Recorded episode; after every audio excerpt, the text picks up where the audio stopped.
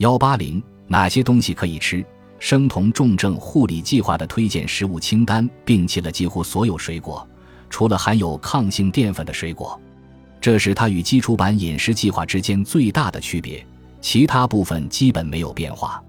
你不能食用任何水果，除了牛油果、青香蕉、青芭蕉、青芒果和青木瓜。对于脂肪，一开始你主要从黄油或酥油里摄取中链或短链脂肪酸，但我必须提醒你，短时间内摄入过多的椰子油或 MCT 油有可能会导致你腹泻，